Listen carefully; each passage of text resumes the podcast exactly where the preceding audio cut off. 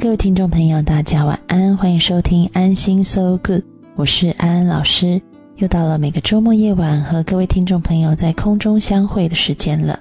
在节目的一开始呢，我们要来讲一下这个。各位听众朋友，如果有一些问题哈，嗯，想要问安安老师的，安安老师可能会透过这个节目上面啊来回答，或者是透过微博的私信来回答，你们都可以写信到安安老师的心灵私塾，这是我微博的名字，好来发私信给安安老师。今天要讲的呢，就是其中一个听众朋友的问题。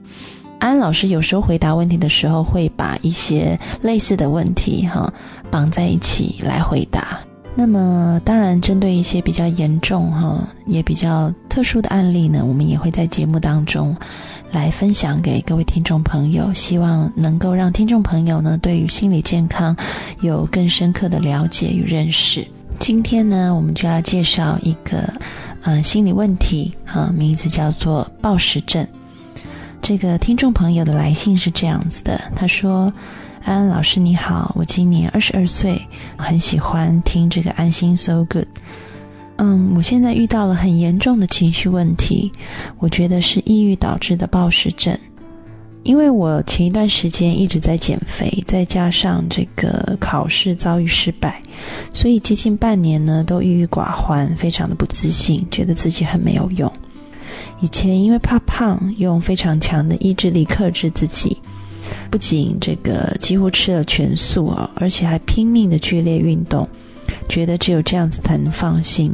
后来搞到这个月经也不来了，全身发冷，没有力气运动，就根本连吃东西都不敢吃。那么有一次很重要的考试失败以后呢，自信心完全的崩溃了，所以考完的当晚呢，开始暴食，以前不敢吃的各种蛋糕啊，呃，坚果类。那么吃完呢，就逼自己呕吐出来，感觉只有身体上的痛苦才能原谅考试失败的自己。我很好强，得失心也很重，现在已经暴食持续快三个月了，不知道该怎么办。只要一受打击，就特别特别想暴食。那请你帮助我。那这是这位听众朋友的来信哈，到底什么是暴食症呢？事实上呢，在这个二十世纪，大概从七十年代开始呢，这个医生们就注意到一种新的所谓我们叫做 eating disorder 饮食的失调问题，而且呢，受到这个问题困扰的几乎都是女性朋友，她们经常疯狂难以自控的吃很多。那么事后呢，他们又会通过这个呕吐、服用这个药物或者是泻药，哈，或者是疯狂的节食、进食啊，或者是运动，来消除因为暴食而增加的体重。那么现在其实暴食症的发生其实挺普遍的，特别是在这个年轻女性当中。如果呢，这个出现暴食，啊，以及相关的这个补偿性行为，也就是我们刚刚说的呕吐，或者是进食、节食、疯狂运动，哈，等等这种行为，每一周至少有两次，而且持续至少三个月的话。那么在医学上就会被诊断为所谓的贪食症，但是呢，事实上呢，有很多的年轻女性虽然频率没有到发作的这么高，但仍然存在有这个暴食和呕吐中间不断循环的这一种问题。通常呢，这种嗯暴食的出现呢，是因为。嗯，自身的这个自尊心不够，然后他们就会认为说，只有苗条和有魅力的人哈，才是受人欢迎、受人尊敬的人，所以就会出现这种节食的行为。而节食又是相对来讲是一种很痛苦的事情，所以呢，人的身体会有一种补偿心理。当你一直在逼自己做自己不喜欢的事情啊，一直节食。那等到就像橡皮筋啊，你不停的拉着它，拉着它，那么拉到底的时候，你放掉这个橡皮筋，就会往相反的方向飞过去，所以呢，它就会跑到另外一个极端，就是暴食。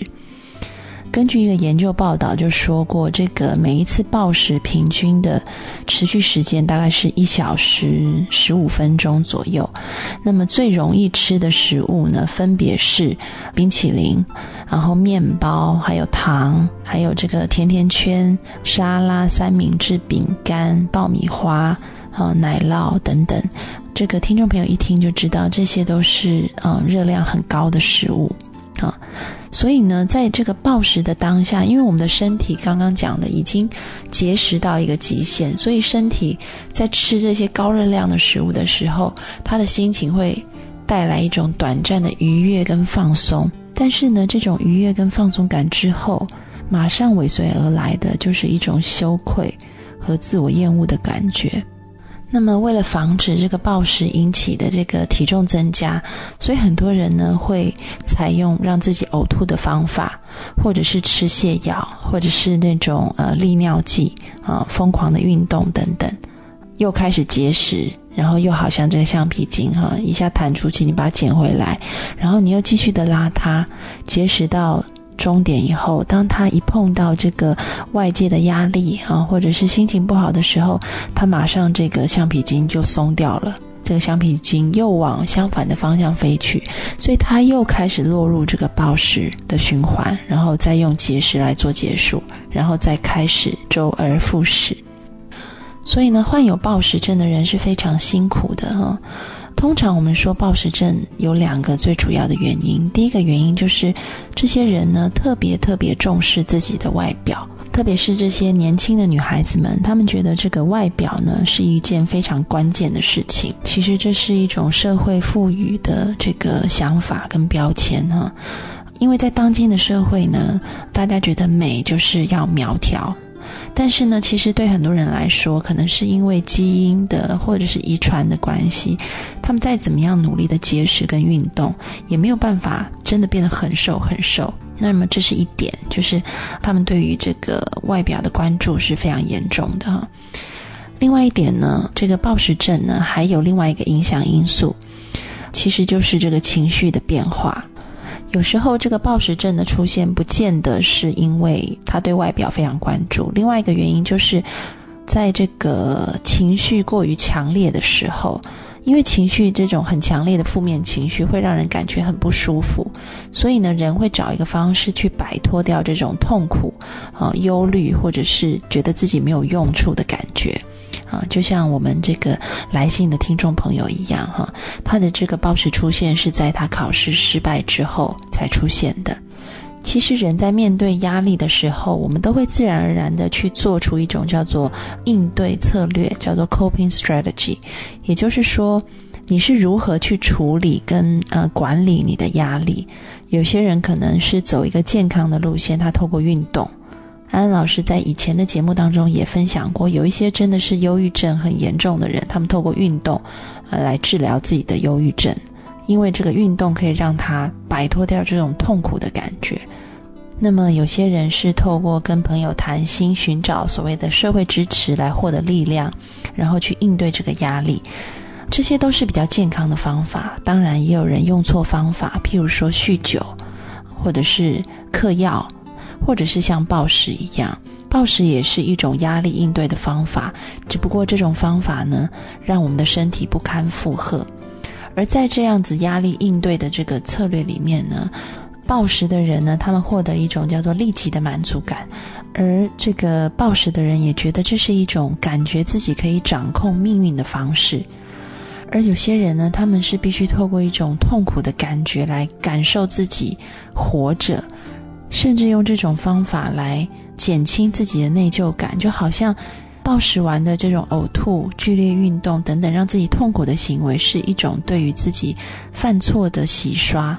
其实就跟我们的听众朋友私信上面写的一样，他在这个呕吐的过程当中，他觉得身体很痛苦，但是他也只有这样子才能原谅他自己在考试上面的失败。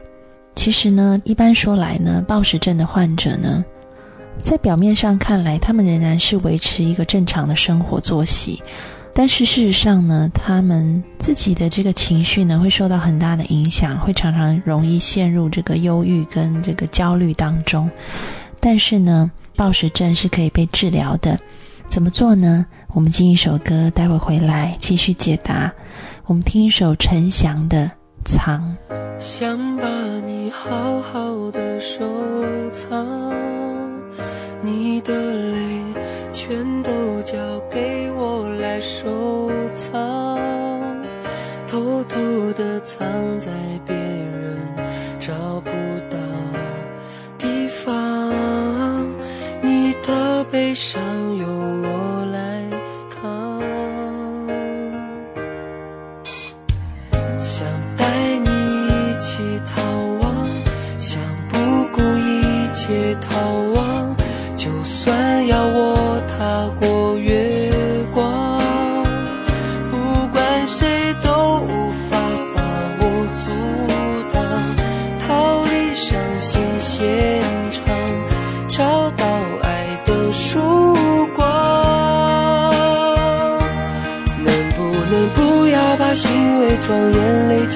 牵住刀枪？是否能潇洒的让孤单去流浪？寂寞是防不胜防一再的摆放，像刺一样不小心就钉在心上。你又何必勉强自己不想？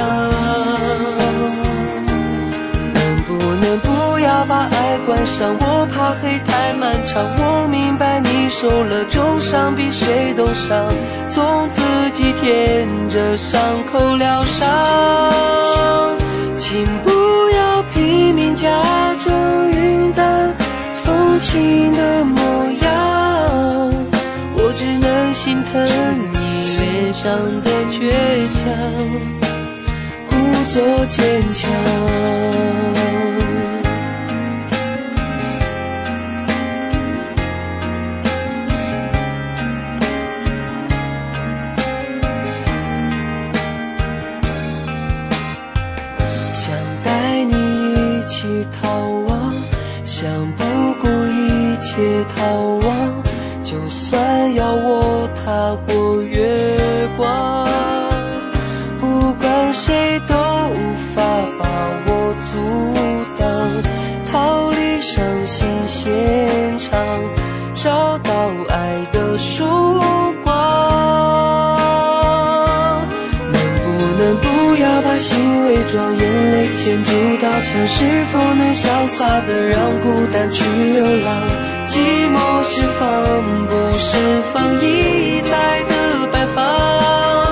像刺一样不小心就钉在心上。你又何必勉强自己独享？不能不要把爱关上，我怕黑太漫长。我明白你受了重伤，比谁都伤，总自己舔着伤口疗伤。请不要拼命假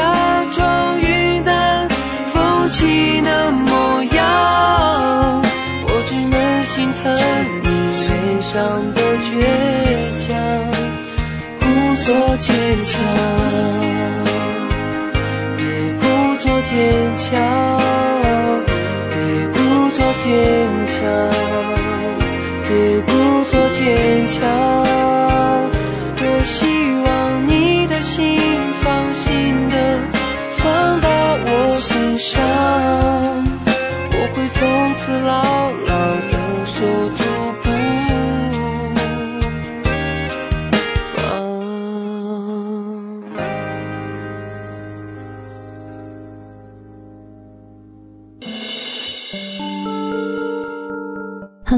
位听众朋友，大家晚安，欢迎回到安心 So Good，我是安安老师。在上一节的节目里面呢，我们提到这个现在年轻女性哈，嗯，容易出现的这一种暴食症的问题哈，就是不断的吃，然后再透过方法把它吐出来，或者是把它抵消掉哈，运动等等，然后又再落入同样的恶性循环当中，暴食，然后抵消，暴食抵消，那最后会导致很多的这个情绪上面的问题。如果你自己或者是你身旁的人，嗯，有类似的问题，我们应该怎么样来解决呢？嗯，其实可以透过一些方式来改善哈。第一个方式是必须，我们必须要回归一个正常的饮食模式。就如同我们刚刚说的，这个暴食跟这个呕吐的循环呢，就好像是在玩这个跷跷板的两端哈，不停的摆荡哈。但是很重要，如果你要让跷跷板停止左右上下摇晃的话，很重要是你要让它两边可以维持一个平衡，而是一个水平的状态。所以呢，这个水平的状态，首先就是我们要吃的很健康，你不要再去想着我要节食啊，我怕胖这件事情。事实上，你去看这个所有的这些减肥明星的这些历史故事，你都可以发现节食其实没有用。而且你可以去看很多的这种国外有很多这种饮食的节目哈，或者是帮助这些呃瘦身的节目，他们里面的这些专业的教练都会告诉你，其实节食是没有用的，因为节食就会造成一种叫溜溜球的效应。一方面是你的心里会想补偿，所以你会想吃更多。第二个方面是，你的身体，因为它习惯摄取很少的热量，所以当你摄取多一点点的时候，它就会吸收的比之前来的更多，更用力的吸收，所以反而会越减越胖，就是这个道理哈。所以我们一定要回归一个正常的饮食模式哈，吃的健康，吃的正常，呃，你可以避开掉那些过甜的或过油的东西，但是不要刻意的。吃的很少很少，或者是吃的太过清淡，因为如果是这种让自己的身体长期的处于在一种饥饿的哈，或者是这个营养不够的状态，身体自然就会促使你的这个心去补偿它，那就很容易又落入这个原本的循环当中。所以呢，嗯，你可以开始为自己的三餐去规划，一定要吃的很营养。然后很健康，而且呢，重点是不要让自己吃完有一种还是很饿的感觉。可以试着把每天吃完的这个东西都用这个日记本的方法记录下来，然后甚至可以用少量多餐的方法加一些小点心。嗯，除了这个吃的东西要健康营养之外呢，吃的时候也要注意，是我们要很专心的吃饭。这个之前安安老师曾经提过好几次哈，就是。当我们很专心、很注意的吃饭的时候，我们的脑筋才有时间，在这个食物进到我们的肚子，然后被吸收，然后进入血液以后，我们的大脑才会告诉我们我们饱了，然后可以停了。所以一定要慢慢的吃，细嚼慢咽，然后并且很享受在那个吃饭的当下。那所以呢，最好不要一面看电视一面吃，因为你就没有办法专心的吃饭。所以我们要开始训练规律的进食，吃的健康，并且很专心的吃饭，啊，这是第一点。那么第二点呢，我们要去远离这个循环，哈。我们刚刚前面讲的那一点呢，是有两个部分，一个是吃，然后另外一个是吐。所以在吃的当中，我们不再去节食，啊，我们吃的多一点，我们吃的健康一点，然后吃的营养一点。那么，在这个吐的方面呢，我们不要再去让自己的身体做这种补偿行为，好，我们要从两端都下手。你要常常提醒自己，哈，这个无论是你呕吐，哈，或者是你去吃泻药，哈，利尿剂，哈，或者是减肥药，其实对你的身体健康完全没有帮助，而且，并且对于你减重这件事也完全没有帮助。人体有所谓的这个平衡系统，你透过外来的这种药物，或者是呕吐，或者是剧烈运动的方法，事实上只是让你的身体暂时掉到一个好像体重暂时减轻的这个误区里面。但是因为身体接受了这个，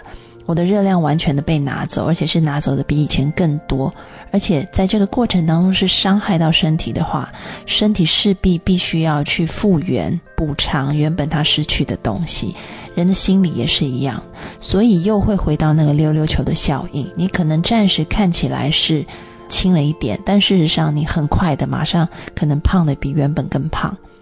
所以要去提醒自己，如果我今天不小心又暴食了，又吃的比较多了，那我也要克制住去。把它吐掉的冲动，或者克制住去拼命运动啊，或者是吃这种泻药或者是减肥药的冲动，因为你知道你吃了以后，这个可能只是暂时的体重减轻，不过之后会变得更胖。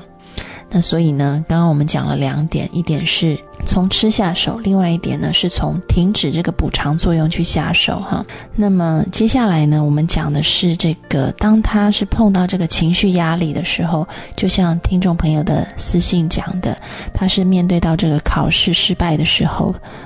那像这种呢，在这个情绪压力下引发的暴食又该怎么办呢？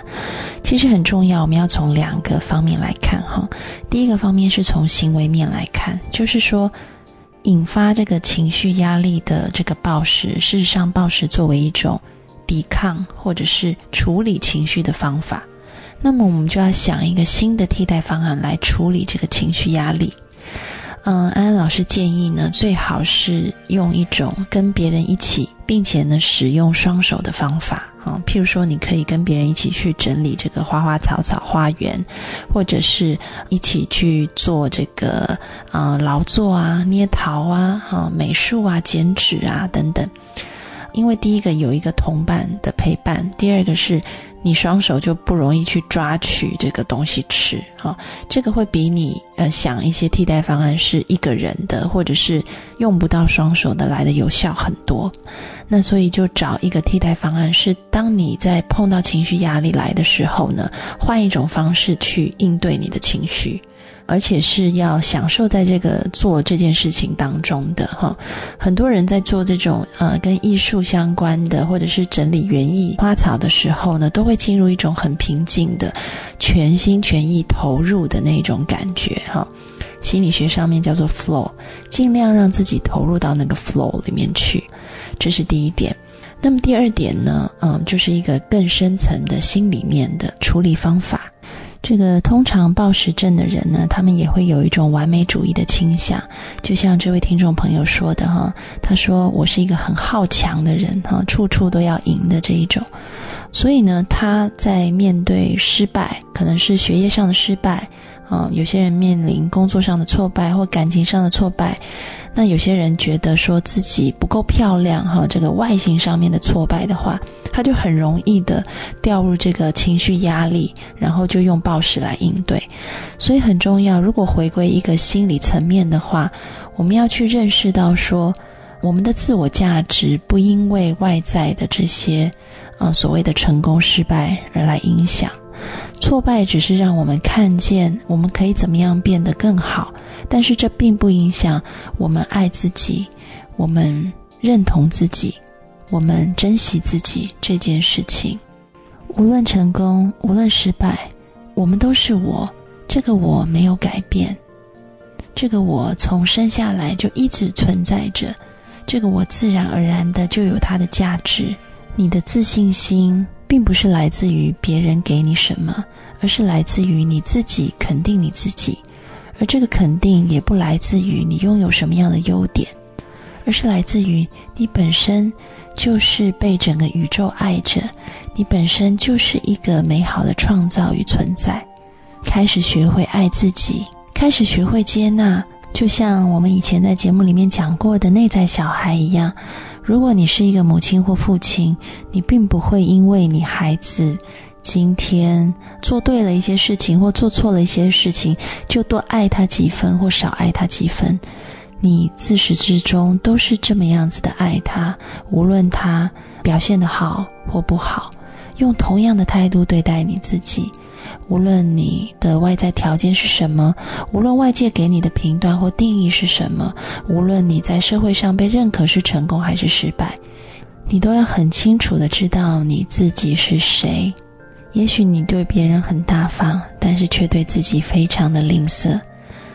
所以从今天开始，试着对自己大方，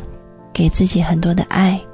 试着开始赞美自己。无论环肥燕瘦，你都是一个那么有价值、那么可爱、那么美丽的女人。祝福这位听众朋友，也祝福同样在这个困难当中的朋友们。我们听一首歌，待会回来继续姐妹淘聊心事。听一首黄小琥的《重来》。你是否爱过？你爱他多过他爱你的人？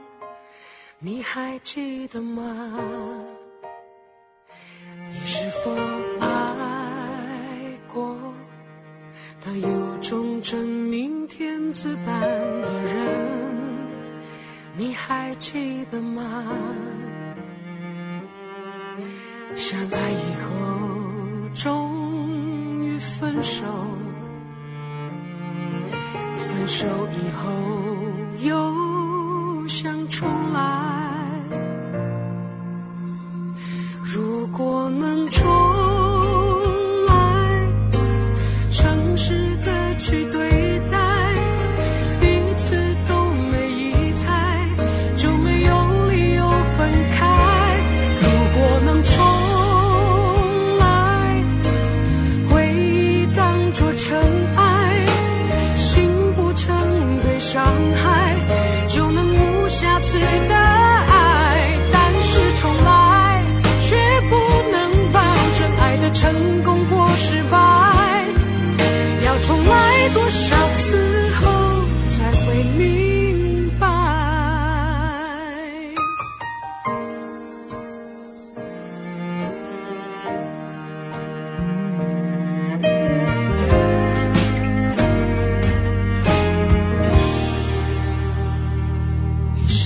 是